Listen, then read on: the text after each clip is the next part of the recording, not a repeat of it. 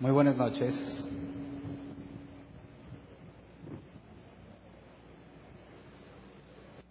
Muy bien, vamos a continuar como quedamos el domingo. Acompáñenme a Juan 18, 27. Creo que el domingo rompí mi récord de duración y les dije, a los que estuvieron el domingo les dije que me faltó muchas cosas que decir todavía. Por eso tuve que partir el tema. El miércoles pasado les dije que íbamos a hablar de comparar a Judas y a Pedro. Y el domingo, cuando ya vi la magnitud de lo que quería decirles, no voy a alcanzar a ver las dos cosas en un solo tema. Así que el domingo nos enfocamos en Judas. Hoy vamos a enfocarnos en Pedro y aquí hacemos una, una comparación simple. Vamos a Juan 18, 27, nos dice, Pedro volvió a negarlo y en ese instante cantó el gallo. Vamos a enfocarnos en la negación de Pedro. A, lo largo de los evangelios ya hemos visto cosas de Pedro, hemos visto que era trabancado, hemos visto que era impulsivo, decía lo que pensaba, se metía en problemas, como cuando le dijo Jesús, Jesús, te, compadécete de ti mismo y le dice, parafraseado, no vayas al Calvario. Y Jesús le dice, delante de todos, apártate de mí, Satanás. Entonces, las reacciones de Pedro lo metieron en problemas muchas veces. Y hoy quisiera que nos enfocáramos en la parte de la negación en la que Pedro niega a Jesús en tres ocasiones, o quizás sean más ocasiones, ahorita vamos a verlo. Pero la idea es comparar contra lo que le pasó a Judas. Jesús dijo de Judas, este es el que nació para perderse, según la nueva versión internacional. Entonces analizamos todas las posibles causas de por qué alguien nacería para perderse. ¿Cómo puedes estar eh, predestinado a la perdición? Y analizamos que Judas tuvo la oportunidad de arrepentirse, analizamos cómo Jesús trató a Judas, sobre todo en la última cena, cuál era el trasfondo cuando Jesús moja el pan y se lo da a Judas, lo que culturalmente significaba, y cómo fue su última oportunidad, la última oportunidad que Judas tuvo para reconsiderar sobre la traición que que llevó a cabo por 30 monedas de plata. Y de hecho vimos cómo la profecía que Mateo decía de Jeremías, pero que está citado Zacarías, cómo tenía perfecto sentido a la hora de, de analizar lo que pasó tanto en Jeremías 19 como en Zacarías. Entonces, vimos que Jesús constantemente dijo que Judas estaba, según la Escritura, destinado a traicionar a Jesús y a perderse.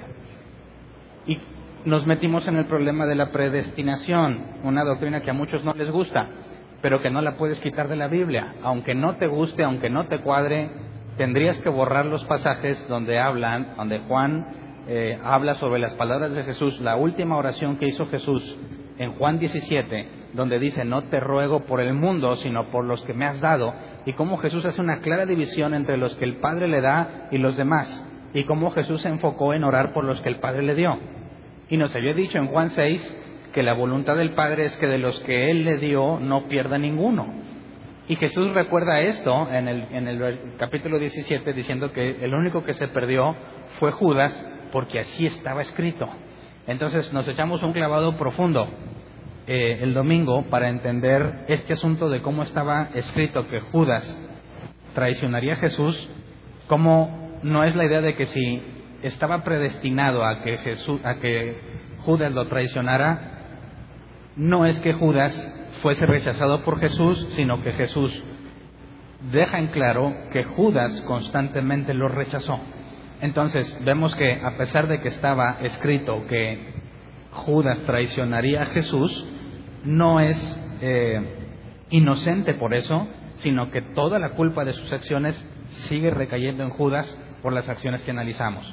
Entonces, yo asumo que ya escuchaste ese tema porque no podría volver a, tomar lo que vimos el domingo para explicar lo de hoy. Así que, si no escuchaste lo del domingo, si no viniste, llévate el audio, es completamente gratis. Se lo pides a, a Beto o a Humberto. No dejes que te cobre nada. No, no es cierto, no cobra como quiera. Eh, nada más te traes tu memoria USB y te la llevas para que la analices, porque hoy vamos a analizar a Pedro, solamente a Pedro, y al final vamos a sacar la conclusión entre qué onda con Judas, que estaba escrito que se perdería, y por qué Pedro, haciendo esencialmente lo mismo, no se perdió. Entonces, el objetivo es llegar a la conclusión de la diferencia importantísima bíblica entre Pedro y Judas para poder tomar una decisión en cuanto a el asunto de la salvación, si se pierde o no, si estás predestinado a salvarte o predestinado a perderte. Entonces, empecemos a analizar la, negación de Pedro y veamos que en Juan capítulo 13, 36 al 38, durante la última cena, eh, que ya no analizamos varios temas atrás, no toqué esta profecía de Jesús. Vamos a leer Juan 13, 36 al 38. Dice,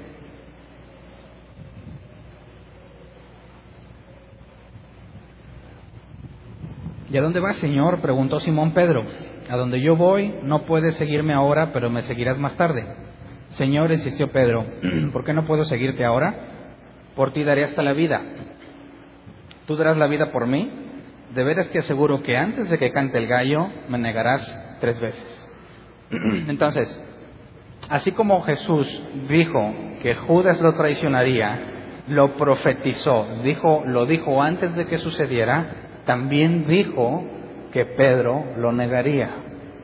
Así que aquí hay un paralelismo, es la misma situación. Jesús habló de Judas y Jesús habló de Pedro y de los dos dijo que lo traicionarían. Pedro negándolo y Judas entregándolo. Luego, vayamos a retomar el contexto del arresto de Jesús. Vamos a Juan 18, vamos a leer desde el 1 hasta el 11, nueva versión internacional. Vamos a adentrarnos en el contexto de lo que está sucediendo y ver cómo se cumplió esta profecía. Dice versículo 1 de Juan 18, cuando Jesús terminó de orar, salió con sus discípulos y cruzó el arroyo de Cedrón. Al otro lado había un huerto en el que entró con sus discípulos. También Judas, el que lo traicionaba, conocía aquel lugar porque muchas veces Jesús se había reunido allí con sus discípulos. Así que Judas llegó al huerto a la cabeza de un destacamento de soldados y guardias de los jefes de los sacerdotes y de los fariseos. Llevaban antorchas, lámparas y armas. Jesús, que sabía todo lo que le iba a suceder, le salió al encuentro. ¿A quién buscan? les preguntó. A Jesús de Nazaret contestaron, yo soy. Judas el traidor estaba con ellos. Cuando Jesús les dijo, yo soy, dieron un paso atrás y se desplomaron. ¿A quién buscan? volvió a preguntarles Jesús. A Jesús de Nazaret repitieron. Ya les dije que yo soy. Si es a mí a quien buscan, dejen que esto se vayan. Esto sucedió para que se cumpliera lo que había dicho. De los que me diste, ninguno se perdió. Pausa. Ninguno excepto Judas, ¿verdad? Ya habíamos visto que Jesús siempre dejó en claro que ninguno se iba a perder excepto Judas. Luego el versículo 10, Simón Pedro, que tenía una espada, la desenfundó e hirió al siervo del sumo sacerdote cortándole la oreja derecha. El siervo se llamaba Malco. Vuelve esa espada a su funda, le ordenó Jesús a Pedro. ¿Acaso no debe beber el trago amargo que el Padre me da a beber? Entonces vemos aquí que la reacción de Pedro, ya habíamos analizado hasta el punto en que Judas le daba el beso como contraseña para entregarlo a la turba, principalmente a los líderes judíos. Vemos aquí que Pedro, al darse cuenta de lo que sucedía, saca una espada y le corta la oreja a Malco. Nos da el detalle Juan del nombre de Malco, y ahorita vamos a ver por qué, porque resulta que Juan era pariente del sumo sacerdote, o conocido, o amigo.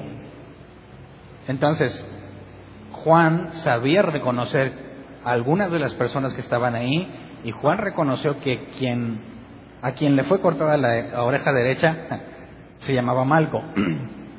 Pedro, esta acción concuerda o es coherente con lo que Pedro le dijo a Jesús cuando Jesús le dijo que lo traicionaría. Me vas a negar tres veces antes de que cante el gallo. Pedro había dicho, por ti daré la vida. Así que en este momento de donde hay más de dos mil personas que vinieron por Jesús con palos y antorchas, una turba que si la haces enojar te puede linchar, Pedro sigue teniendo valor para defender a su maestro. Pedro le corta la oreja a Malco porque está tratando de defender a Jesús. Por eso Jesús le dice, vuelve a guardar esa espada, ponla en su fondo otra vez. ¿Acaso no he de gustar este trago amargo? Jesús le deja en claro, no te defiendas, no lo evites, deja que suceda porque es la voluntad del Padre.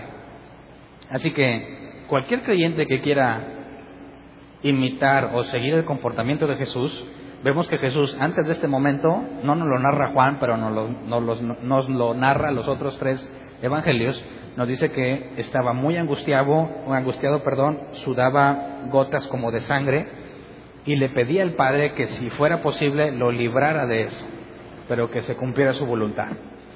Entonces, ¿cuál fue la respuesta que recibió Jesús a su oración? Jesús le dijo al Padre, si es posible, que pase de mí esta copa. Otro evangelio dice, Padre, para ti todo es posible, así que no me hagas pasar por aquí, pero no se haga mi voluntad sino la tuya. Y ese fue el énfasis del tema del domingo. ¿Qué es lo que un cristiano le pide a Dios? Y que sería una enorme locura y necedad pedir, pedirle que te cumpla lo que tú quieres. Jesús le dijo, no quiero pasar por aquí, estoy angustiado hasta la muerte, pero que se cumpla tu voluntad. Y cuando llega el momento en que se cumple su voluntad y Pedro trata de impedirlo, ¿qué dice Jesús? ¿Acaso no voy a aceptar lo que el Padre me mandó? Así que si hay creyentes genuinos que tienen problemas y están en medio de la dificultad, ¿van a luchar constantemente contra la prueba o la van a aceptar? Por ejemplo, hay cristianos que se enferman y se enferman gravemente y están ore y ore y ore para que Dios los sane. No sé si alguna vez te ha pasado. Lamentablemente algunos les enseñan, no dejes de orar hasta que Dios te lo cumpla. Así que están orando y orando y orando y orando y orando. Y dicen, después de 20 años de oración, el Padre me sanó, ¿verdad?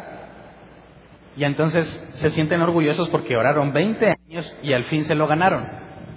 Pero yo como soy bien necio y no le creo a la gente y me gusta dudar, les diría, ¿realmente tuvo efecto tu oración y tuviste que orar 20 años para sanar o Dios te sanó cuando Él quiso, independientemente de todo lo que estabas orando? ¿Cuál crees tú que está sucediendo? Que Dios le dijo, no, hasta que me ores 20 años, entonces te voy a sanar.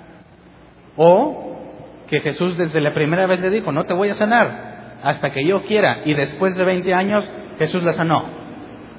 ¿Cuál se, acopla más a la Biblia? ¿Cuánto tiempo tienes que orar para que se te conceda? O no importa qué tanto tiempo ores, va a suceder hasta que Dios quiera. Eso es lo que yo encuentro en la Biblia. Así que cuando tú le dices, Dios, no quisiera estar enfermo, no me agrada la idea, me perjudica, me cambias radicalmente la vida, pero no se haga mi voluntad sino la tuya. Cuando estés enfermo y vayas a los exámenes y te digan que estás mal o que estás peor, ¿cuál debería ser tu actitud? ¿Ir a llorarle más a Dios? ¿O reprender la enfermedad? ¿Buscar un pastor milagroso? Aquí han venido varios diciendo, oiga, tengo este problema y me dijeron que aquí estaba Dios y quiero que ore por mí. pues no le digo, estás en el lugar equivocado. aquí no vienes a buscar milagros. Yo no digo que el Padre no te lo quiera dar, pero si el Padre ya te dijo que no te lo va a conceder, de nada te sirve seguir luchando contra Dios. ¿Me explico? Si tú le dijiste a Dios, Dios, no quiero estar enfermo, y estás enfermo, ¿a qué se debe que estés enfermo? Si hay un Dios que todo lo controla y que nada, como dice la Biblia, nada sucede sin que Él lo mande, ¿estás enfermo por la voluntad de Dios o no? Sí. Y si puedes entender eso, no que Satanás te tiene enfermo. Puede ser que Satanás te haya provocado la enfermedad, pero según la Biblia, según el libro de Job, Satanás no te puede hacer nada si Dios no lo manda. Así que a pesar de que Satanás te haya enfermado, ¿quién le dio autorización a Satanás para enfermarte? Dios. ¿Y por qué le pide permiso? Porque dice que el ángel de Jehová acampa alrededor de los que le temen y los defiende. Y les he dicho muchas veces eso, si el demonio viene y te hace algo, pon una queja a la gerencia de ángeles guardianes.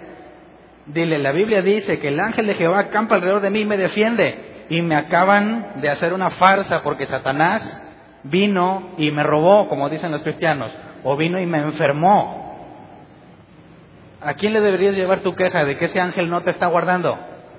A Dios. Ahora, ¿quién es el ángel de Jehová? Ahí tendríamos que meter otro estudio para ver casi en todo el Viejo Testamento el ángel de Jehová hace referencia a Jesús. O sea que cuando tú dices que Satanás te robó o que te enfermaste y que fue contrario a la voluntad de Dios, ¿qué estás diciendo indirectamente? Que es mentira lo que está escrito ahí porque no me defendió.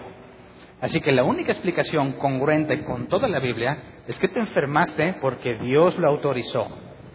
Y si Dios lo autorizó, ¿podrás reprender la enfermedad? ¿Qué podrías hacer al respecto si nadie puede frustrar los planes del Señor? Así que vemos en la actitud de Jesús algo que no entiende Pedro. Jesús le dijo, así está escrito, me van a entregar, voy a sufrir mucho. Llega la situación y ¿qué hace Pedro? Saca la espada oponiéndose a lo que el Padre ha permitido. Es locura. El comportamiento correcto es como Jesús dijo, no he de beber ese trago amargo. O sea, yo ya le pedí a Dios que me sanara. No me ha sanado, entonces lo acepto porque sé que viene de Él. Y en lugar de quejarme día tras día porque estoy enfermo o llorar porque recuerdo los días en los que no estaba enfermo, tendrías que adaptarte a tu nueva forma de vivir y buscar seguir sirviéndole a Dios a pesar de tu enfermedad. ¿Me explico? Entonces, podemos ver que Pedro, impulsivo, ya sabía que Jesús le dijo que iba a sufrir, se presenta el momento en que lo van a arrestar y Pedro sigue resistiéndose como muchos cristianos lo hacen. Así que si tú te enfermas y ya hablaste con Dios y le pediste honestamente de todo corazón, sáname, y le dijiste como buen creyente que sigue el ejemplo de Jesús, pero no hagas lo que yo te pido, sino lo que tú quieras, y sigues enfermo, no tiene ningún sentido que trates de seguirle diciendo, pero sáname, sáname, sáname, porque ya queda clara la respuesta que recibiste.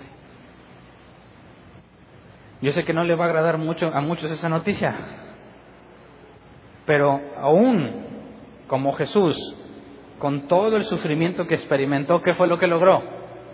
Que todos nosotros estemos aquí.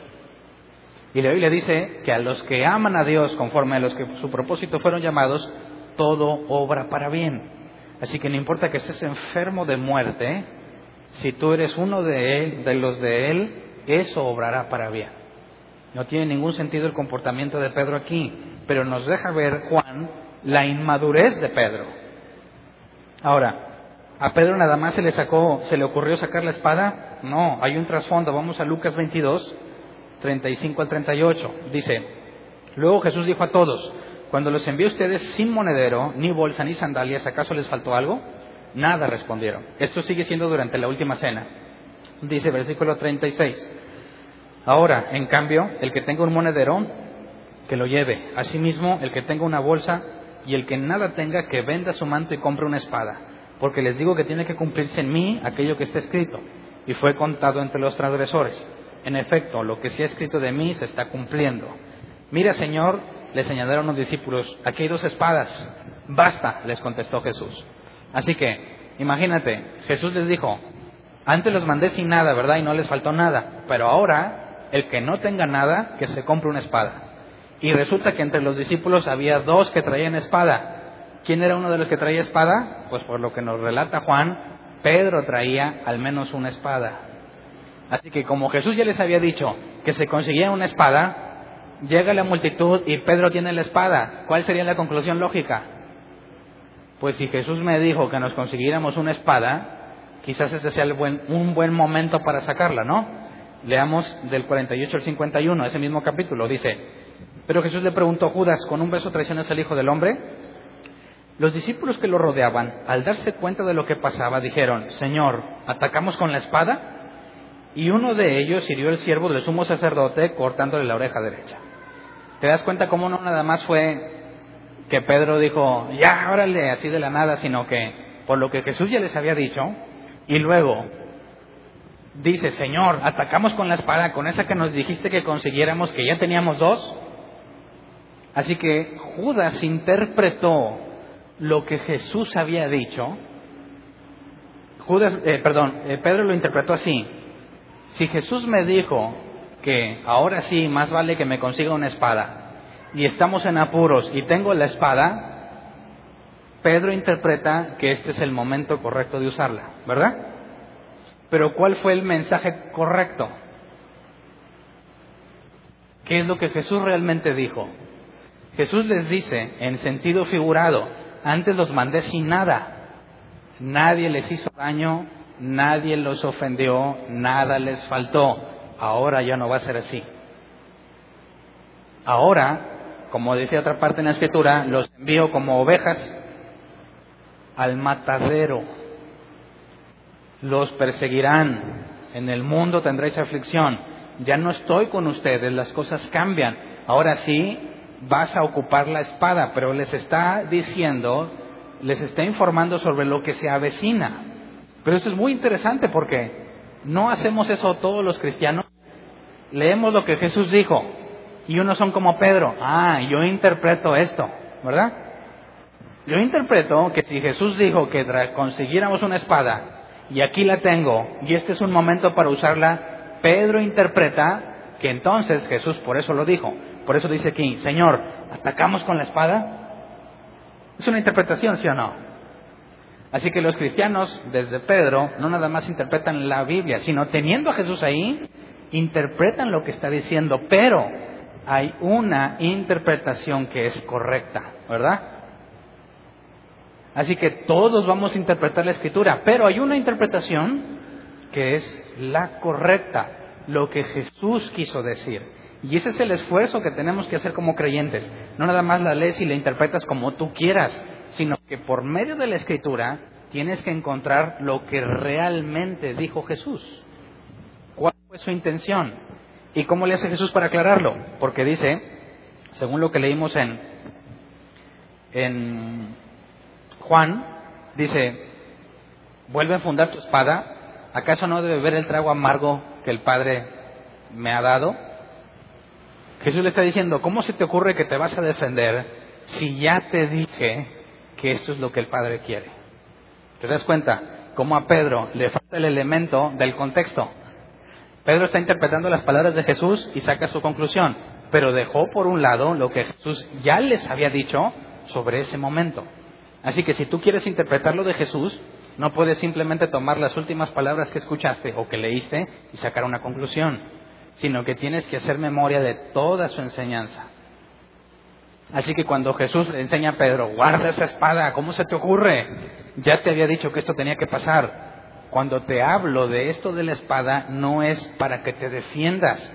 ¿Me explico? Porque te faltó considerar que esto tenía que suceder. Y es así como nos esforzamos en interpretar lo que está en la Escritura. No así nada más lo que tú crees, sino que tenga que tiene que haber armonía entre toda la enseñanza de Jesús.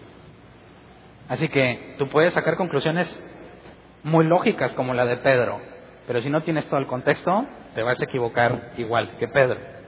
Ahora, vamos a Mateo 26, 52 al 56, porque nos da también otra, otra información que no nos da ni Lucas ni Juan. Dice, versículo 52, guarda tu espada, le dijo Jesús, porque los que a hierro matan, a hierro mueren.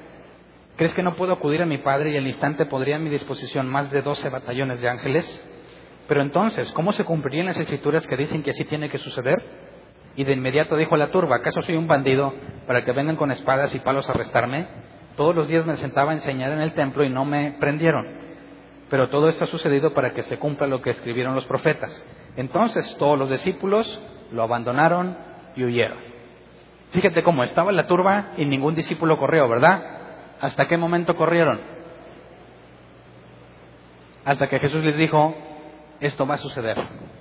No se defiendan, simplemente dejen que pase. ¿Y qué hicieron todos? Corrieron. ¿Por qué no corrieron antes? Porque tenían oportunidad de hacer algo para evitarlo. Cuando Jesús le dice, no, esta es la voluntad del Padre, ¿por qué corren? ¿Cuál es su única salida ahora? Correr, no quieren padecer, no quieren que los arresten. ¿Te das cuenta cómo no nada más Pedro huyó, sino todos? Ese es un síntoma interesante.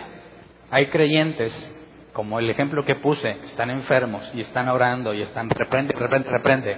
Y cuando no consiguen nada, ¿qué pasa con ellos? Normalmente se apartan del cristianismo. ¿Sí o no? Y no nada más por enfermedad, por crisis financieras, crisis familiares, matrimoniales, etcétera, etcétera. Fíjate qué tanto daño hace que le digan a alguien, tú no dejes de orar hasta que Dios te lo cumpla. ¿Qué va a pasar cuando se den cuenta que no importa cuánto oren, no se va la situación? Van a hacer exactamente lo mismo que ellos. Se van a apartar, se van a ir de Jesús. Porque lo que ellos están buscando es salvaguardar su vida. Y Jesús ya había dicho, el que quiera guardar su vida, la perderá. ¿Verdad? Pero el que por mí la pierda, la va a obtener. Ahí está la esencia de entender, que más adelante vamos a profundizar sobre la oración. Tú no vas a convencer a Dios a darle con el mazo. Se trata de que aceptes lo que Él te ha dado y de esa forma vas a poder seguir perseverando. Pero si tú te resistes vas a terminar igual que ellos. Vas a tratar de hacer todo lo que puedas por defenderte de algo que el Padre te mandó. Y cuando veas que ya no tienes de otra, sino que esa es la realidad, como ellos, huyes. Simplemente huyes. Y es como la gran mayoría de cristianos que yo he conocido, así es como se han apartado de las cosas de Dios. No se apartan cuando todo anda bien, se sienten muy agradecidos con Dios. Cuando las cosas andan mal, es ahí cuando se apartan. Así que vemos en los discípulos una inmadurez muy grave. Tienen tres años con Jesús, no saben interpretar correctamente lo que Jesús les dice y siguen pensando en salvar su vida en lugar de rendirse a la voluntad del Padre. Así que no nada más Pedro tiene parte en este asunto de la traición, sino también los otros once. Bueno, Judas no era el caso, los otros diez. Al momento de confrontarse con lo que Dios ha permitido, un cristiano que no ha entendido quién es Dios y no ha entendido que Él es soberano y todopoderoso, también va a huir de Él para salvar su vida. Ahora, supuestamente, según el relato de Juan, se cumple lo de la traición, pero quisiera que nos metiéramos un poco más en problemas. Vamos a leer eh, Marcos 14, 26 al 28.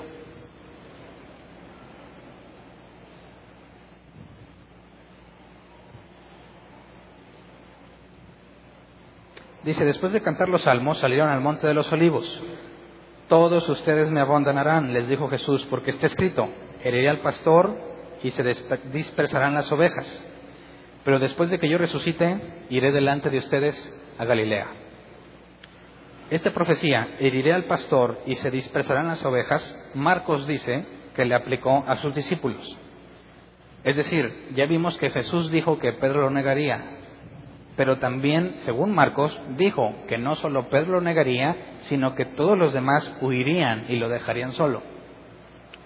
Vamos a Zacarías 13:7, que es lo que Jesús está citando. Dice, despierta espada contra mi pastor, contra el hombre en quien confío, afirma el Señor Todopoderoso. Hiere al pastor para que se dispersen las ovejas y vuelva yo mi mano contra los corderitos. ¿Qué está diciendo Marcos? Que esta profecía de Zacarías se está cumpliendo en el momento en que los discípulos huyen y dejan solo a Jesús. ¿Por qué se le aplica a Jesús? Número uno, dice que es pastor, ¿verdad? Y no nada más un pastor, sino que es el pastor en quien Dios confía. ¿En quién confía Dios? Según la Escritura, en nadie. ¿Cómo es posible que Dios confíe en un pastor? ¿Qué clase de hombre es este en quien Dios confía? ¿No está extraño? Por eso Juan dice, digo, perdón, Marcos dice, aquí está otra profecía. Jesús, el buen pastor, que dijo que él es el buen pastor, que dice que es el Hijo de Dios, que viene de él, que asimismo se dice Dios, es el único que podría ser el pastor, el compañero de Dios en quien confía, y que sería herido y las ovejas se dispersarían. Así que vemos que no es algo que están inventando los discípulos, sino algo que estaba escrito que sucedería. Ahora vamos a Juan 18, 12 al 14. Después de que Jesús es arrestado, lo llevan a casa de Anás. Dice entonces los soldados con su comandante y los guardias de los judíos arrestaron a Jesús lo ataron y lo llevaron primeramente a Anás, que era suegro de Caifás, el sumo sacerdote de aquel año. Caifás era el que había aconsejado a los judíos que era preferible que muriera un solo hombre por el pueblo. Lo llevan a casa de Anás, suegro de Caifás. Anás lo interroga y luego lo envía con Caifás. Y con Caifás es como se define la pena de muerte. pero no lo vamos a ver hoy. Vamos a enfocarnos en lo que hizo Pedro nada más. Vamos a leer del 15 al 16. Dice, Simón Pedro y otro discípulo seguían a Jesús, y como el otro discípulo era conocido del sumo sacerdote, entró en el patio del sumo sacerdote con Jesús. Pedro, en cambio, tuvo que quedarse afuera junto a la puerta. El discípulo conocido del sumo sacerdote volvió entonces a salir, habló con la portera de turno y consiguió que Pedro entrara. Entonces, nos dice, todos huyeron, pero Juan y Pedro, se, ahí escondidillos, iban viendo a dónde llevaban a Jesús. Cuando llegaron a la casa de, Anás, Juan entra como Pedro por su casa, dicen, ¿verdad? Juan entra porque lo conocen, saben quién es, era conocido. Y según yo he checado, algunos dicen que no nada era conocido, sino que probablemente tenía algún lazo familiar, pero no lo podemos asegurar. Pero entonces él, a pesar que es discípulo de Jesús, entra sin problemas a la casa del sumo sacerdote, Anás, suegro de Caifás. y consigue que Pedro entre. Luego nos encontramos ahora sí con el relato de la negación de Pedro. Vamos a leer del 16 al 18. Dice, Pedro en cambio tuvo que quedarse afuera junto a la puerta. El discípulo conocido del sumo sacerdote volvió entonces a salir. Habló con la portera de turno y consiguió que Pedro entrara. ¿No eres tú también uno de los discípulos de ese hombre? le preguntó la portera. No lo soy, respondió Pedro. Los criados y los guardias estaban de pie alrededor de una fogata que habían hecho para calentarse, pues hacía frío. Pedro también estaba de pie con ellos calentándose. Luego nos brincamos al 25. 25 al 27 dice, mientras tanto Simón Pedro seguía de pie calentándose. ¿No eres tú también uno de sus discípulos? Le preguntaron. No lo soy, dijo Pedro, negándolo. Esta es la segunda ocasión en la que niega a Jesús. Dice el versículo 26, ¿acaso no te viene el huerto con él? Insistió uno de los siervos del sumo sacerdote, pariente de aquel a quien Pedro le había cortado la oreja. Así que estaba más grave, ¿no? un pariente de Malco dijo, eh, yo te conozco. ¿Cómo habría reaccionado si Pedro le dice, sí, yo fui el que le cortó la oreja a tu pariente? Así que Pedro no creo que se atreva a decir, o tú te atreverías a decir, sí, yo soy, yo fui. No. Así que esta pregunta es la más grave de las tres, ¿verdad? Porque los otros lo acusan, eh, yo te vi con Jesús. Puedes decir que no, pero este es pariente del que le cortó la oreja.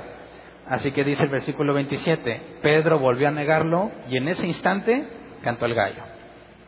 Según lo que Juan nos dijo que estaba profetizado, antes de que el gallo cante, me negarás tres veces, ¿verdad? Bueno, hasta aquí todo es color de rosa, pero vamos a entrar a, complicarnos la vida. Vamos a Lucas 22, 54 y 62. Mismo relato, distinta perspectiva. Dice, prendieron entonces a Jesús y lo llevaron a la casa del sumo sacerdote. Pedro lo seguía de lejos. Pero luego, cuando encendieron una fogata en medio del patio y se sentaron alrededor, Pedro se les unió. Pausa. Te das cuenta que nos están narrando lo mismo, pero no al mismo nivel de detalle, ¿verdad? Juan nos dice que él era conocido de ahí de los de la casa y lo dejaron pasar y luego él arregló que Pedro entrara. Y luego, cuando se estaba calentando, primero le habían dicho, la portera, la que lo dejó entrar. Tú estabas con Jesús, ¿verdad? Y lo negó una vez. Lucas se brincó esa vez. Y nos dice, pero luego cuando encendieron una fogata en medio del patio y se sentaron alrededor, Pedro se les unió. O sea, ya había pasado lo de la portera, ya se estaba calentando. Dice versículo 56, una criada lo vio allí sentado a la lumbre, lo miró detenidamente y dijo, este estaba con él. Esta criada no es la misma que la portera, ¿verdad que no? La portera es la que está en la puerta. ¿Esta dónde está? En la fogata. Entonces, que a Lucas ya se le escapó una, ¿no? Ya se le escapó la que Juan nos dijo. Sigamos leyendo, versículo 57, pero él lo negó. Muchacha, yo no lo conozco. Primera vez que niega a Jesús, según Lucas, ¿verdad? Poco después lo vio otro y afirmó, tú también eres uno de ellos. No, hombre, no lo soy, contestó Pedro, segunda vez. Como una hora más tarde, otro lo acusó, seguro que ese estaba con él, miren que es Galileo. Hombre, no sé de qué estás hablando, replicó Pedro. En el mismo momento en que dijo eso, cantó el gallo. El Señor se volvió y miró directamente a Pedro. Entonces Pedro se acordó de lo que el Señor le había dicho. Hoy mismo, antes de que, de que el gallo cante, me negarás tres veces. y saliendo de allí lloró amargamente. Fíjate entonces cómo las tres veces que nos dice Pedro no son las mismas tres veces que nos dijo Juan. ¿Sí te das cuenta? Aquí parece que Lucas nos está diciendo una que Juan no dijo porque se brincó la primera que Juan dijo, la de la portera. ¿Sí te diste cuenta? ¿O no lo, no lo pescaron? Así que me estoy poniendo en plan de ateo, ¿eh? Vamos a pescarle toda la falsedad, como dicen ellos, que no hay falsedad, pero quiero jugar el juego del ateo. Aquí ya, ya estamos en problemas, ¿verdad? Que no nos está citando las mismas tres ocasiones. Vamos a Marcos, Marcos 14, 66 al 72. Dice, mientras Pedro estaba abajo, abajo en el patio, pasó una de las criadas del sumo sacerdote. Cuando vio a Pedro calentándose, se fijó en él. Tú también estabas con ese nazareno, con Jesús, le dijo a ella. Pero él lo negó, no lo conozco, ni siquiera sé de qué estás hablando. Y salió afuera a la entrada. Pausa. Esta primera vez concuerda con la de Lucas, ¿no? Que le dijeron cuando se estaba calentando. Versículo 69. Cuando la criada lo vio allí, les dijo de nuevo a los presentes, este es uno de ellos. Él lo volvió a negar. Poco después los que estaban ahí le dijeron a Pedro, seguro que tú no eres uno de ellos, pues eres Galileo. Él comenzó a echarse maldiciones. No conozco a ese hombre del que hablan, les juró. Al instante, un gallo cantó por segunda vez Pedro se acordó de lo que Jesús le había dicho. Antes de que el gallo cante por segunda vez, me negarás tres veces. Y se echó a llorar. Así que este ya nos arruinó todo, ¿verdad? Porque la primera y la tercera se parecen, ¿no? La primera cuando Pedro se está calentando y, lo niega. Y la tercera cuando le dicen, eh, tú eres Galileo. Se parece a la tercera de Lucas. La tercera ocasión. Pero el problema aquí es que si la tercera de Lucas canta el gallo, Marcos nos dice, es la segunda vez que canta. ¿A las cuántas veces se iba a cumplir lo que Jesús profetizó? ¿Qué le dijo Jesús a Pedro según Juan? Me negarás tres veces antes de que cante el gallo. Y según Marcos, me negarás tres veces antes de que el gallo cante la segunda vez. Entonces, ¿cuántas veces ha cantado el gallo hasta aquí? ¿Y cuántas veces lleva Pedro negándolo? ¿Cuántas, ¿Cuántas has visto diferentes hasta ahorita? ¿Tres o más? Así que ahí los cristianos aparentemente ya estamos en serios problemas, ¿verdad? Ahora vamos a Mateo 26, 69, 75. Mismo relato, pero desde, desde el Evangelio según Mateo. Dice, mientras tanto, Pedro estaba sentado afuera en el patio, en el patio, perdón, y una criada se le acercó.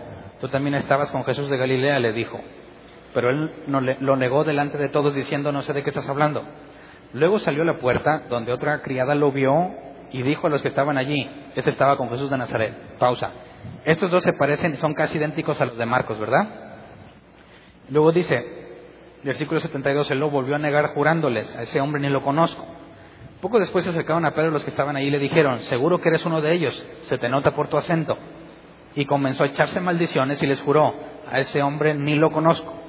En ese instante cantó un gallo. Entonces Pedro se acordó de lo que Jesús había dicho, antes de que cante el gallo me negarás tres veces. Y saliendo de allí lloró amargamente. Entonces es casi el mismo relato que Marcos, pero aquí dice que cantó el gallo y Marcos dice que cantó por segunda vez. Entonces, ¿Cómo le hacemos para resolver este asunto? ¿Cuántas veces cantó el gallo y cuántas veces Pedro negó a Jesús? ¿Quién vota porque fueron tres veces y el gallo cantó nada más una vez? Levante su mano. Nadie. Uno, dos, tres. ¿Qué te hace pensar eso? pues lo que la Biblia dice, ¿verdad? Ahí dice.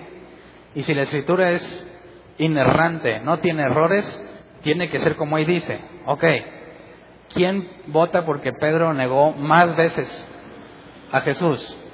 Uno, dos, tres, cuatro, cinco, seis, siete. Ok, entonces ¿qué onda con la profecía? ¿Me negarás tres veces antes de que cante el gallo? ¿Se qué? Se cumplió, pero más de tres veces. Entonces, si tú me dices que lo negó más de tres veces, ¿Por qué Jesús dijo que tres? antes de que el gallo cante. No dijo cuántas veces iba a cantar el gallo, ¿verdad? Mateo, Lucas y Juan no dicen el número de veces que el gallo cantaría. Dijo, antes de que el gallo cante, me negarás tres veces, ¿verdad? Lo que dijo Marcos, antes de que el gallo, antes de que el gallo cante por segunda vez, me negarás tres veces. Ahora, comparando Juan, luego, luego, comparando Juan con Lucas, nos dimos cuenta que Lucas se brincó la negación de Pedro ante la portera, ¿verdad? Así que si las veces que Lucas contó son ciertas, son tres, más la que se brincó de Juan, cuatro. Entonces, ¿cuándo cantó el gallo por primera vez? Según Marcos, ya había negado tres veces a Jesús y el gallo cantó por segunda vez. Según los otros evangelios, nada más nos dicen tres veces y que el gallo cantó. Así que, ¿cómo resolvemos esto bíblicamente? Bueno, cuando tú analizas a profundidad cómo se relatan las veces en que fue en las que Pedro negó a Jesús, vemos que unas sí se parecen, pero otras son completamente distintas. Así que en realidad, cuando las analizas, son seis veces. ¿Y cuántas veces cantó el gallo? Dos. Y la profecía de Jesús se cumple tanto la de Marcos como la de Lucas, Juan y Mateo. Porque Jesús dijo que el gallo cantaría y lo habría negado tres veces. Y Marcos dice que tres veces lo negaría y luego el gallo cantaría por segunda vez. Así que si a los cuatro evangelios los ponemos juntos, los cuatro relatos, encontramos que Pedro negó a Jesús tres veces, cantó el gallo la primera vez, negó a Jesús otras tres veces y luego cantó el gallo por segunda vez. Vamos a leerlo. No tuve tiempo, quise hacerlo, pero no me alcanzó el tiempo. Y espero el domingo, el domingo me lo llevo, yo, yo me lo llevo de tarea para el domingo leérselos. Voy a juntar, estos pasajes que les voy a citar es en el orden correcto, pero no es igual leerlos como si fuera un solo texto. Así que no tuve la oportunidad de juntarlos todos como un solo texto. Pero el domingo, a los que estén aquí, se los voy a leer cómo se leería como un solo texto los cuatro relatos, acomodando todas las veces en que es mencionado que Pedro negó a Jesús y contando las veces que canta el gallo. Pero por hoy te voy a ir diciendo pasaje por pasaje, a ver si podemos armarlo. Entonces, analizando la primera vez en la que Pedro negó a Jesús. ¿Cuál sería la primera según lo que leímos? Pues cuando llegó con la portera, ¿no? Juan 18, 17 dice,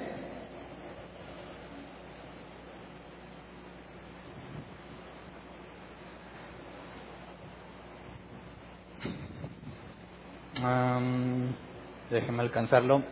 ¿No eres tú también uno de los discípulos de ese hombre? Le preguntó la portera. No lo soy, respondió Pedro. Entonces aquí vemos que según Juan, ya ves que nos da el detalle, ¿verdad? Entró, arregló que lo dejaran pasar, primera persona con la que entra la portera, lo niega una vez. Esa es la primera negación. Segunda, vamos a Juan 18, 25. Bueno, sigamos, sí, porque nos brincamos un cacho. Juan 18, 25.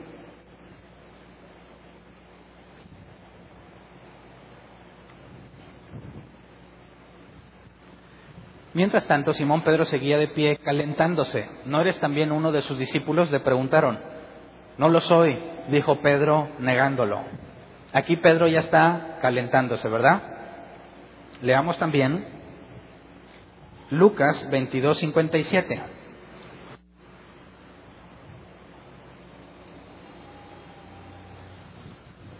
Pero él lo negó, muchacha, yo no lo conozco. Marcos 14, 68, sigue siendo la misma, ¿eh? Marcos 14, 68.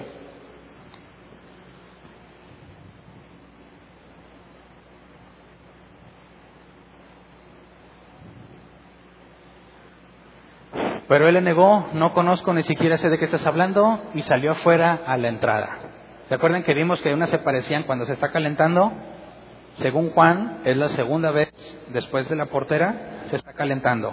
Y los cuatro evangelios nos narran la segunda vez, que coincidían. Cuando Pedro se estaba calentando, una criada le preguntó y lo negó. Y luego nos dice que salió afuera a la entrada, ¿verdad? Vamos a la tercera ocasión, regresemos a Juan 18, 27.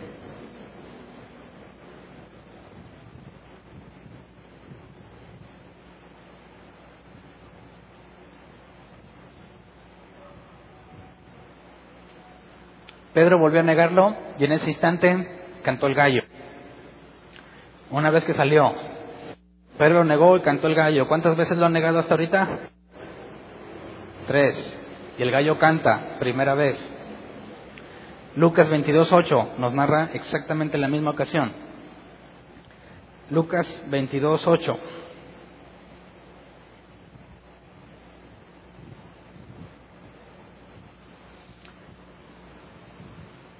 Ah, caray. Ese es de otro, ¿verdad?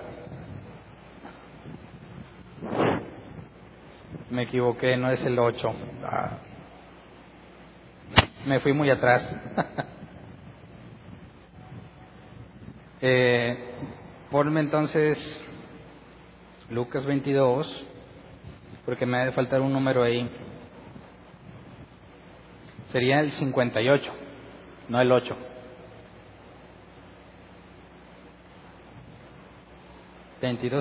Ocho Poco después lo vio otro y afirmó, tú también eres uno de ellos. No, hombre, no lo soy, contestó Pedro.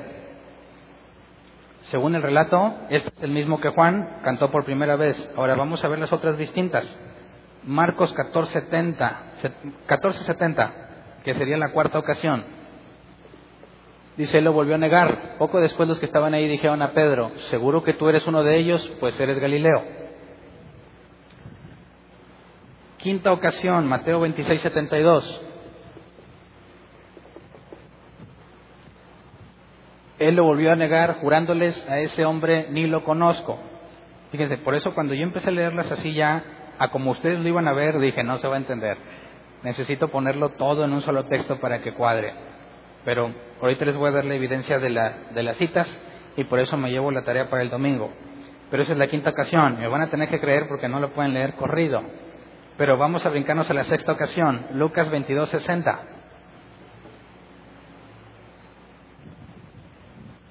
Dice, hombre, no sé de qué estás hablando, replicó Pedro. En el mismo momento en que dijo eso, cantó el gallo. Ya he contado seis. Después de otras tres, vuelve a contar el gallo, a cantar el gallo. Marcos 14, 71. También hace referencia a la sexta. Marcos 14, 71. Él comenzó a echarse maldiciones. No conozco a ese hombre del que hablan. Les juró. ¿Se acuerdan que según Marcos, cuando se echan maldiciones es la última vez que lo niega? Ahora vamos a Mateo 26, 74, que también es exactamente la misma sexta ocasión. Mateo 26, 74. Y comenzó a echarse maldiciones y les juró, a ese hombre ni lo conozco. En ese, instante, en ese instante cantó un gallo. Entonces, viendo las ocasiones en las que fue negado y armándolas según las características, tienes seis veces distintas. Y si sigues el relato con las seis veces, después de las primeras tres canta el gallo y después de las segundas tres canta el gallo. Así que negó seis veces a Jesús, tres veces cantó un gallo, tres veces cantó el segundo gallo. Tanto la profecía que dice Marcos como la que dicen los otros tres evangelios, las dos se cumplen. Porque la profecía, la profecía era, cantará el gallo y me habrás negado tres veces. ¿Cuál de las dos veces? Cualquiera de las dos veces que haya cantado el gallo, ya lo había negado tres veces. Así que, como es la primera vez que hablo de este tema con usted, no tuve la oportunidad de hacer esta corrección. Es la ventaja de cuando vuelves a pasar por un tema, que a lo mejor para mí queda bien claro, porque aquí lo traigo en la mente, pero ustedes no, hago correcciones, así que discúlpenme, la verdad, a mí me gusta que siempre todo quede bien claro, pero ya cuando lo tenía escrito me di cuenta que lo mejor era hacer un relato seguido. Así que me comprometo con ustedes el domingo, estos pasajes así como están, los armamos para hacer una sola historia y que quede demostrado que todo cuadra y que no me lo estoy sacando de la manga. Pero entonces, resolviendo el tema de las veces en que Pedro negó a Jesús, nos dice que lloró amargamente después de ahí, ¿verdad? Pero también nos dio un tip Mateo y Marcos, echó maldiciones. Y Lucas, o no, creo que también Marcos dijo que Jesús miró a Pedro fijamente, ¿verdad? Cuando cantó el gallo.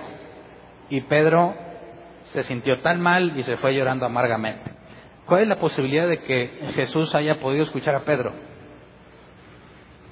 Canta el gallo. No nos dice exactamente dónde estaba Jesús. Parece que lo tenía en el patio. ¿Y dónde estaba calentándose Pedro? En el patio. Cuando la última vez que Pedro lo niega, dice que Jesús voltea a verlo. O sea que no estaban tan separados. Y yo creo, la Biblia no lo dice literalmente, pero yo creo que si se pueden ver uno al otro en la noche, ¿crees que estarían muy lejos? No, tendrían que estar relativamente cerca. Así que Pedro puede ver a Jesús, Jesús lo puede ver a él y lo ve, yo creo que sí lo pudo escuchar justo cuando le preguntan por última vez, ¿lo conoces? Y se echa una de las de antes, dicen los cristianos, ¿verdad? Fíjate, dicen los evangelios, por la forma en la que hablas, sé que eres uno de los discípulos de Jesús. ¿Cómo hablaba? No nos dice exactamente. Otro evangelio nos dice, tienes acento de Galileo. Es probable que los de Galilea tuvieran un acento en particular. Pero ¿cómo le hace Pedro para demostrarles que no es discípulo de Jesús? Maldiciendo. Así que no los convence, no los convence, y como si fuese de nuestros tiempos, ¿qué hubiera dicho Pedro? Si tú eres un cristiano y tienes ahí, estás con la raza, y te dicen, eh, tú eres cristiano, se te nota por cómo hablas, y quieres convencerlos de manera que no quede duda de que no eres cristiano, ¿qué, maldiciones dirías? ¿Unas leves? ¿O agarras esas de las más convincentes que demuestren que ningún discípulo de Jesús hablaría de esa forma. Y en ese instante Jesús voltea a ver a Pedro. O sea que lo pesca con las manos en la masa, negándolo y aparte maldiciendo. ¿Por qué Pedro se va llorando amargamente? Hubiese sido igual si Jesús no lo hubiera visto. No hubiese sido lo mismo. Así que ¿Qué pensó Pedro? Te podrías imaginar, cuando después de hacer eso, resulta que Jesús lo está viendo y que según yo, no dice la Biblia, muy seguramente lo escucha. Después de que Pedro dijera, no, delante de todos. Los discípulos, yo daría mi vida por ti. Y que Jesús le dijo, me vas a traicionar, no te voy a traicionar. Y no nada más lo traicionó, no nada más lo negó, sino que todavía demostró con un lenguaje que no se nos especifica exactamente qué, pero maldijo. Entonces, en esa misma noche, Judas, ¿qué pasó con Judas después de que arrestaron a Jesús? ¿Se acuerdan que lo vimos el domingo? Se muy de temprano regresó Judas arrepentido y avienta las monedas al templo. ¿Se la pasó muy bien, muy tranquilo esa noche? No, seguramente estaba ah, bien sintiéndose mal porque le dijo a los líderes, he entregado sangre inocente. Así que no estuvo en paz no estaba feliz con sus 30 monedas. Se la pasó muy mal. ¿Y quién está pasando algo muy similar? Pedro. Porque Jesús mismo estuvo ahí viendo cómo por última vez lo negó para cumplir, para cumplir lo que Jesús le había profetizado. Así que tenemos a dos hombres pasándola muy mal, además de Jesús, ¿verdad? Dos hombres que lo niegan como el Mesías. Uno por dinero y el otro, ¿por qué Pedro lo negó? Para salvarse a sí mismo. ¿Se parecen o no se parecen? Los dos están negando el Mesías por beneficio personal. Uno por dinero, otro por salvaguardar su integridad. Pero Jesús dijo, Judas se va a perder. ¿Y Pedro? ¿Qué se había dicho de Pedro?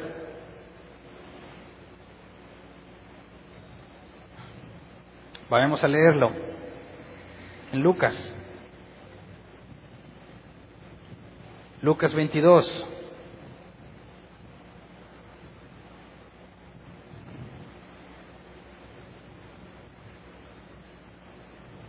Eh, por aquí lo tengo, 31 al 33. Lucas 22, 31 al 33. Simón, Simón, mira que Satanás ha pedido zarandearlos a ustedes como si fueran trigo. Pero yo he orado por ti para que no falle tu fe. Y tú, cuando te hayas vuelto a mí, fortalece a tus hermanos. ¿Cuándo le dijo esto Jesús a Pedro? En el mismo momento en que le dijo, me vas a negar tres veces. Primero le dijo eso. Señor, respondió Pedro, estoy dispuesto a ir contigo tanto a la cárcel como a la muerte. Y luego le dice, me vas a negar. ¿Qué fue lo primero que le dijo entonces? Satanás os ha pedido para zarandearlos, pero yo he rogado que tu fe no falle. Y lo regresas por favor el pasaje para leer lo último y no decirlo mal. Ahí está. Y tú, cuando te hayas vuelto a mí, fortalece a tus hermanos. ¿Qué es lo que Jesús ya sabía y le dijo a Pedro?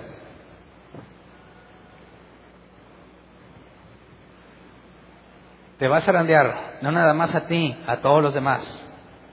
Pero yo rogué que para que tu fe no falte. Así que, cuando hayas vuelto, fortalece a tus hermanos. ¿Qué le está diciendo Jesús? Te vas a negar, te va a pasar algo muy similar que Judas, pero yo rogué por ti. Y te vas a reincorporar. Cuando lo hagas, fortalece a tus hermanos. ¿Cuál es la diferencia entre Judas y Pedro? ¿Por qué Judas se perdió y Pedro no? ¿Por qué Jesús dijo de Judas, este se va a perder? Y le dijo, lo que has de hacer, lo que decidiste hacer, veíaslo pronto, lo vimos el domingo. Así como tú planeaste hacerlo, Judas, veíaslo. Pero a Pedro le dice, me vas a negar, pero yo ya rogué por ti. Y dijo, para que se cumpliera la escritura, ninguno de los que me dio se perdió, excepto el hijo de perdición. Así que, ¿por qué Pedro no se perdió igual que Judas? Porque Jesús rogó por Pedro. Por eso, yo lo quería ver en un solo tema, pero no se podía. Juan 17, Padre, no ruego por el mundo, sino por los que me diste. ¿Se acuerdan? Jesús dice, los que tú me diste, según Juan 6, que tu voluntad es que de los que me has dado no pierda ninguno. Pedro, vas a hacer algo muy similar a Judas. En esencia, me vas a negar por beneficio personal, pero tú eres uno de los que el Padre me dio. Yo rogué por ti y te vas a reponer. Judas no es mío, dijo Jesús, este se va a perder. Y a Judas le dice, haz lo que decidiste hacer. Y a Pedro le dice, me vas a negar, pero yo rogué por ti. ¿Cuál es la diferencia entre ellos? Porque uno se perdió y el otro no. ¿Debido a quién? A Jesús. ¿O debido a Pedro? De no, Hernán, ¿qué tal si Pedro le dijo, perdóname Señor, perdóname? Y se puso a cuentas con él y entonces Dios lo perdonó. ¿No sería eso como que, ah, bueno, pues como Pedro se arrepintió, pues entonces por eso Jesús lo recibió? y Judas no se arrepintió. Pero ¿se acuerdan el domingo que les pregunté, ¿Judas se arrepintió o no? ¿Sí o no? ¿Qué, ¿Cómo le llamas el hecho de que haya regresado y dijera, tengan sus monedas, me arrepiento de lo que hice, les entregué sangre inocente? Cuando le regresa las monedas es nomás no quiero el dinero o quiere que se deshaga el pacto. ¿Cuál era el pacto? Ustedes me dan dinero, yo les entrego a Jesús. Cuando regresa las monedas, ¿Qué corresponde? ¿Qué está esperando Judas? Suéltenlo porque es inocente. Y los líderes dicen, no, eso es bronca tuya. Entonces Judas va y se ahorca. ¿Por qué? ¿Se sintió tan mal que se fue a ahorcar? Ahora, Pedro, ¿en qué momento se arrepintió? ¿En algún momento se arrepintió Pedro? ¿En algún momento le pidió perdón a Jesús? No, en ningún momento. Según la Escritura, en ningún momento. Jesús se aparece a los discípulos por primera vez cuando están todos encerrados, ¿verdad? Y Jesús no toca el tema de Pedro. Lo vamos a ver más adelante. Es nada más donde les dice, reciban el Espíritu Santo, para que entiendan las Escrituras. Luego se, eh, aparece o en, en el camino a Emaús.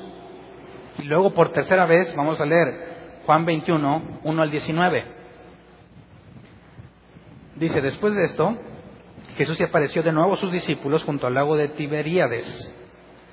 Sucedió de esta manera. Estaban juntos Simón Pedro, Tomás el que apodaban el gemelo, Natanael el de Caná de Galilea, los hijos de Zebedeo y otros dos discípulos. Me voy a pescar, dijo Simón Pedro. Nos vamos contigo, contestaron ellos. Salieron pues de allí y se embarcaron, pero esa noche no pescaron nada. Al despuntar el alba, Jesús se hizo presente en la orilla, pero los discípulos no se dieron cuenta de que era él. Muchachos, ¿no tienen algo de comer? les preguntó Jesús. No, respondieron ellos. Tienen la red a la derecha de la barca y pescarán algo. Así lo hicieron y era tal la cantidad de pescados que ya no, que ya no podían sacar la red. Es el Señor, dijo Pedro al discípulo que en Jesús amaba. Tan pronto como Simón Pedro le oyó decir, ¿es el Señor? Se puso la ropa, pues estaba semidesnudo y se tiró al agua. Los otros dos discípulos, perdón, los otros discípulos los siguieron en la barca arrastrando la red llena de pescados, pues estaban a escasos 100 metros de la orilla. Al desembarcar vieron unas brasas con un pescado encima y un pan. Traigan algunos de los pescados, que acaban de sacar, le dijo Jesús. Simón Pedro subió a bordo y arrastró hasta la orilla la red, la cual estaba llena de pescados de buen tamaño. Eran 153, pero a pesar de ser tantos, la red no se rompió. Vengan a desayunar, les dijo Jesús. Ninguno de los discípulos se atrevía a preguntarle quién eres tú, porque sabían que era el Señor. Jesús se acercó, tomó el pan y se lo dio a ellos, e hizo lo mismo con el pescado. Esta fue la tercera vez que Jesús se apareció a sus discípulos después de haber resucitado. Versículo 15. Cuando terminaron de, terminaron de desayunar, Jesús le preguntó a Simón Pedro, Simón hijo de Juan, ¿me amas más que estos? Sí, Señor, tú sabes que te quiero, contestó Pedro. Apacienta mis corderos, le dijo Jesús. Pausa. ¿Qué se está cumpliendo aquí? Lo que Jesús le dijo antes de que, eh, antes de que terminara la última cena, le dijo, me vas a negar, pero antes le dijo, Satanás los pidió para zarandarlos, yo rogué por ti, para que tu fe no falle, y cuando hayas vuelto, fortalece a tus hermanos. Así que, en este punto, Jesús le dice a Pedro, me amas delante de los discípulos, sí te amo, apacienta mis corderos, le dijo Jesús, ¿verdad? Se está cumpliendo lo que dijo versículo 19, 16, perdón, y volvió a preguntarle, Simón, hijo de Juan, ¿me ama? Sí, Señor, tú sabes que te quiero, cuida de mis ovejas. Por tercera vez Jesús le preguntó, Simón, hijo de Juan, ¿me quieres? A Pedro le dolió que por tercera vez Jesús le hubiera preguntado, ¿me quieres? Así que le dijo, Señor, tú lo sabes todo, tú sabes que te quiero. Apacienta mis ovejas, le dijo Jesús. De veras te aseguro que cuando eres más joven te vestías tú mismo e ibas a donde querías pero cuando seas viejo extenderás las manos y otro te vestirá y te llevará donde no quieras ir.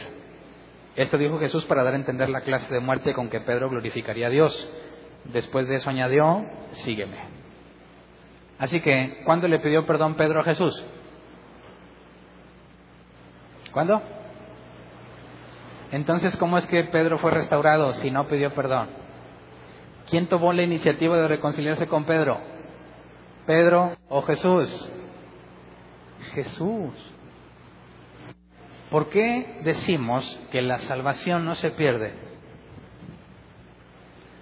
Porque si Jesús dijo que la voluntad del Padre es que de los que Él le dio no pierda ninguno, ¿de quién es el trabajo? ¿Tuyo o de Jesús? Ah, eso no significa que tú vas a vivir como quieras, ¿verdad que no? Porque según Jesús y según la Biblia, quien es de Jesús tiene obras que lo acreditan. Así que los que han nacido de nuevo, los que el Padre llevó a Jesús, los que Jesús dice, no se perderá ninguno, y yo los resucitaré el día final, son como Pedro, que se equivocan, ¿verdad? Pero ¿cómo fue que Pedro se equivocó? Jesús dijo, os han pedido para zarandearlos. Antes de que Satanás pudiera hacerle algo a uno de sus elegidos, ¿qué tenía que pasar? Pedir permiso. Así que como dice la Escritura que Jesús dijo y el Nuevo Testamento dice, no os vendrá ninguna prueba que no puedan soportar. Y en cada prueba hay una salida. O sea que cuando entras a una situación difícil, ¿quién la autorizó? El Padre. ¿Quién la está ejecutando? El diablo, Satanás, ¿verdad?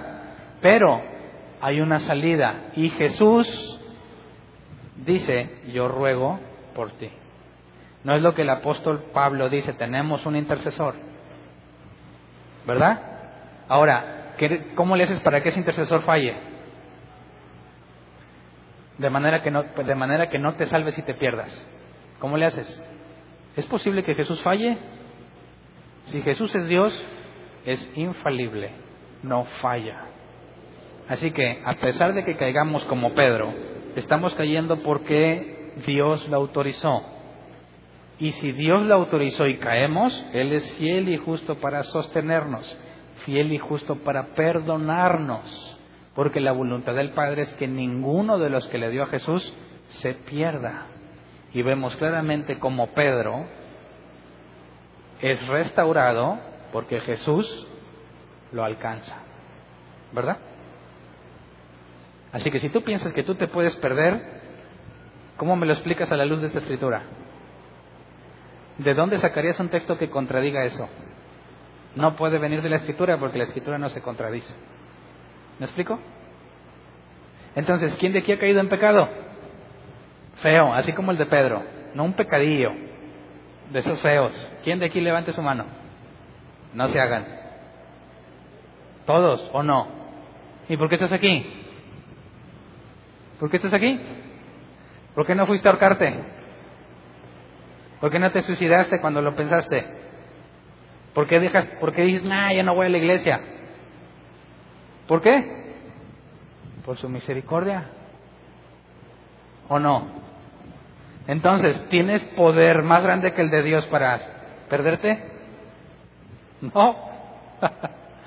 De hecho, ese es, ese es el punto central de todo el Nuevo Testamento. Si tú eres de Dios, te tienes que esforzar a hacer todo lo que puedas para avanzar en el conocimiento de Dios, pero puedes descansar en que tu salvación, la que Él te prometió, no tienes poder para perderla. Número uno, porque si tú eres de Dios, número uno, ¿quién querría apartarse de Él? ¿Verdad? Los únicos que no querrían estar con Dios, ¿quiénes son? Aquellos que no son de Dios. Así que, para que un creyente diga, ya no quiero nada con Dios, tendríamos que irnos al ejemplo de Moisés. ¿Qué le dijo Moisés a Dios? De entre todas las cosas que le dijo, hay una en particular que tiene que ver con este contexto. Le dijo, Señor, quítame la vida, ya no quiero seguir más. ¿Y qué hizo Dios? No le dijo como a Judas, ve y haz como lo has decidido. No, yo te daré otros 70 que cargarán el peso contigo, ¿verdad? No lo dejó, no lo aceptó y lo restaura para que siga. Cuando Elías le dijo, Señor, ya quítame la vida, ¿qué le dijo Dios? No, ve, camina a lo que yo te mando. Jonás, aviéntenme del barco, me total, manda el pez para que lo salve.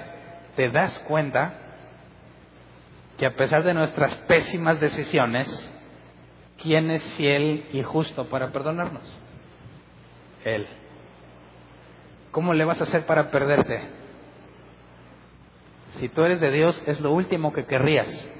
Y en eso consiste la seguridad, que lo que yo no quiero, que es perderme, yo no quiero estar sin Dios, yo persevero para estar con Él, tengo la seguridad de su palabra y como el apóstol Pablo dice, la garantía que es su Espíritu Santo, las arras de la promesa de que va a venir por mí.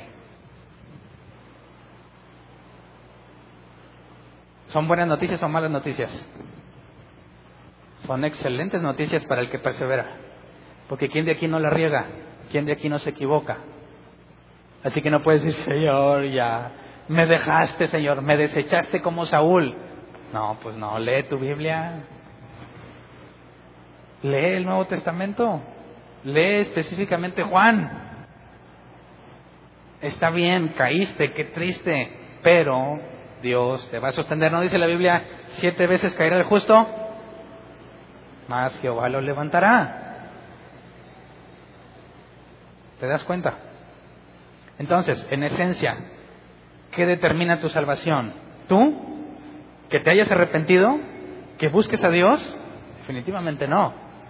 ¿Quién buscaría a Dios? No hay ni uno bueno, dice la Biblia. ¿Quién de su propia naturaleza le pide perdón a Dios a menos que Dios te haya traído Jesús, nadie. Por eso, ¿cómo puedo yo confiar, como dice la Escritura? Y hay mucha información sobre la la seguridad de la salvación. No hay nada que te pueda separar del amor de Cristo, ¿verdad? Ni lo alto, ni lo profundo, ni las tinieblas. ¿A dónde te vas a esconder? ¿A dónde te vas a ir? No hay lugar en el que estés lejos de Él. Siempre vas a estar cercano a Él, aunque tú no quieras. El punto es que cuando llegas a un momento que yo creo que a todos nos ha pasado, en el que ya no queremos nada con Dios, son esos momentos los que te ayudan a entender que a pesar de que tú le quieres presentar tu renuncia, Él te dice, no, no, no te acepto la renuncia. Y algo aquí cambia y quiere seguir adelante. Te lo digo por experiencia. Muchas veces acudí con Dios y le dije, hombre, ya no quiero saber nada, ni de la iglesia, ni de mi vida, no quiero saber nada.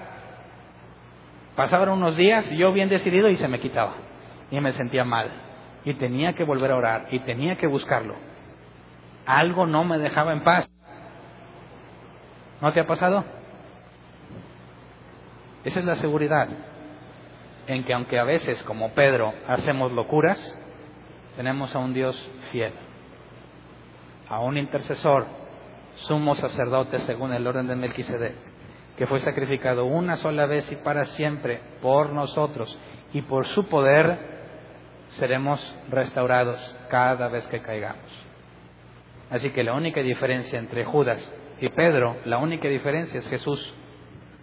La única diferencia es a quién eligió, a quién no lo deja hacer su voluntad, a quién lo disciplina y a quién le otorga perdón.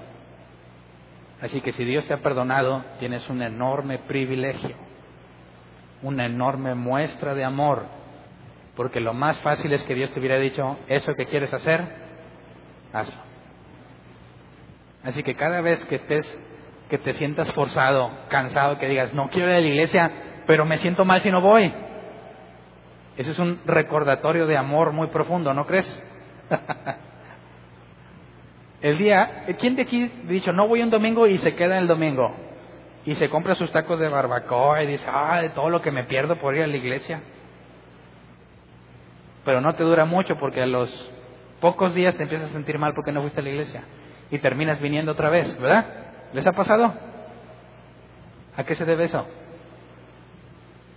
A la misericordia y a la fidelidad del Dios que escribió nuestros nombres desde antes de la fundación del mundo.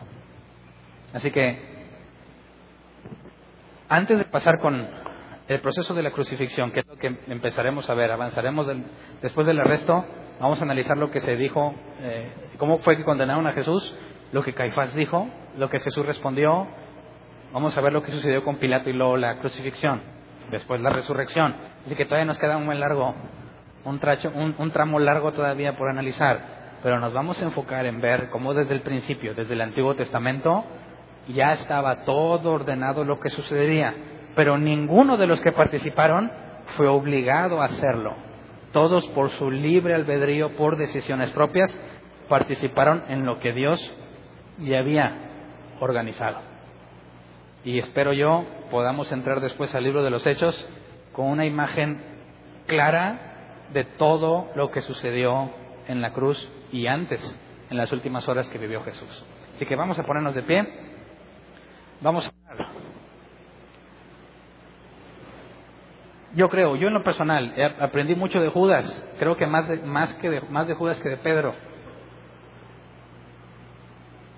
Porque así como Judas en secreto tenía toda su tradición organizada y pasaba por creyente, de manera que ninguno de los discípulos sospechaba de Judas, muchas veces como cristianos así somos. Muchos te ven y te, ah, este hermano es muy espiritual, pero no saben lo que andas haciendo, ¿verdad que no? Spurgeon decía, cuando hablen mal de ti, agradecele a Dios que no te conocen como realmente eres porque andarían diciendo cosas peores. Así que es mucho más fácil identificarnos con Judas por la hipocresía que muchos cristianos vivimos. Pedro, aunque la regó, no fue hipócrita. fue congruente con lo que sentía. Judas no. Así que de Pedro aprendemos que nuestros errores, aún en nuestros errores, estamos bajo control de Dios. Pero en Judas debes de ver y visualizar la enorme misericordia que se te ha concedido. Así que cada vez que tú le pides algo a Dios, te invito a que consideres lo que estás pidiendo. ¿Estás pidiendo que te lo conceda porque lo deseas? ¿O estás consciente de que es infinitamente mejor pedirle que se conceda su voluntad, que lo haga lo que Él quiere, porque es mucho mejor que cualquier cosa que yo pueda pedir, porque mi visión, mi sabiduría es extremadamente limitada y Él lo ve todo. Así que solo un, perdonen la palabra, pero solo un ignorante, alguien que no conoce a Dios diría, Dios, no voy a dejar de orar hasta que me lo cumplas ah, ahí si rasgas tus vestiduras, dices, ¿cómo puede ser que te acerques a Dios ignorando tan profundamente quién es Él? Así que sería lo último que le dirías. Todos tendríamos que orar como Jesús oraba. Señor, realmente no quiero esto o anhelo con todo mi corazón esto, pero no se haga mi voluntad sino la tuya. Así que, ¿quién está dispuesto a renunciar a sus sueños el día de hoy? Yo le he preguntado mucho a eso. A algunas personas les he dicho, oye, ¿estás dispuesto? Y se enojan. No, Dios me quiere dar una vida abundante. Sí. Eso no tiene nada que ver con tus sueños, ¿verdad? no, es que Dios quiere que me, verme bendecido. Sí, pero no como tú crees. ¿En quién prefieres confiar? en lo que tú alcanzas a ver bueno que Él tiene organizado. Incluso algunos se alejan del cristianismo porque Dios no les concede lo que querían. Pero si tú conoces a Dios, deberías estar más que agradecido por todas las cosas que no te ha dado, ¿verdad? Porque es por eso que sigues aquí. Así que oremos por dos cosas. Para agradecerle todo lo que nos ha negado a pesar de que hemos sido bien necios, ¿verdad?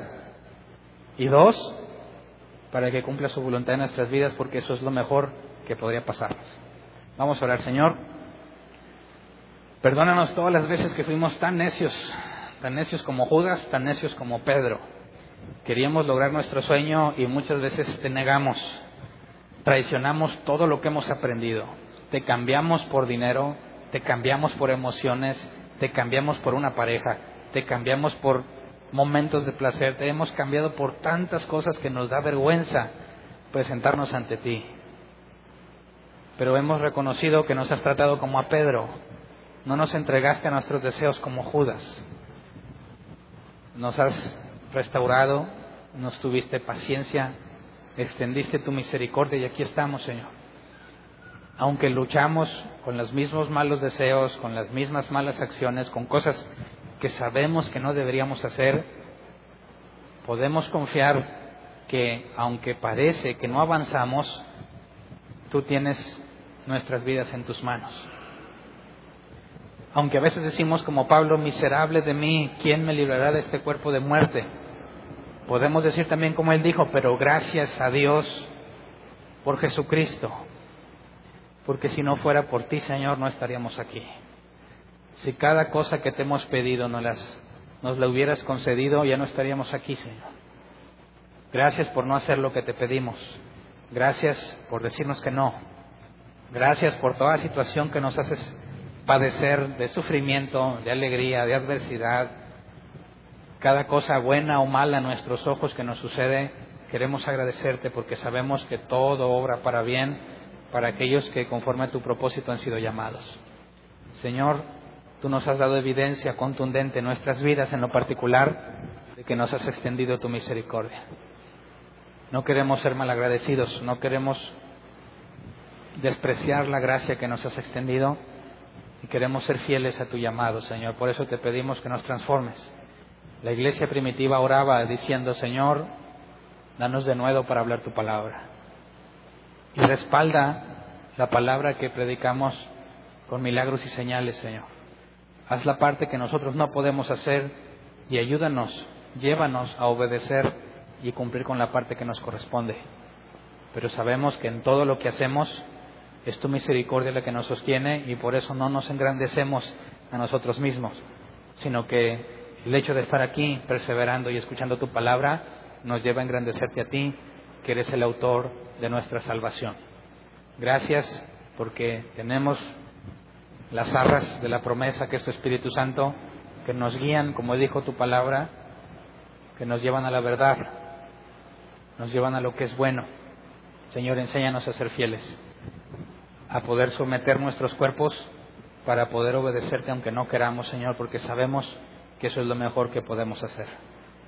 Gracias por tu misericordia y gracias porque podemos confiar en que se hará tu voluntad por encima de nuestra voluntad, por encima de la voluntad de cualquiera, estará la tuya, Señor, y tú eres fiel, poderoso para sostenernos, Señor. Gracias por todo lo que has hecho en nuestras vidas y por lo que harás. Amén.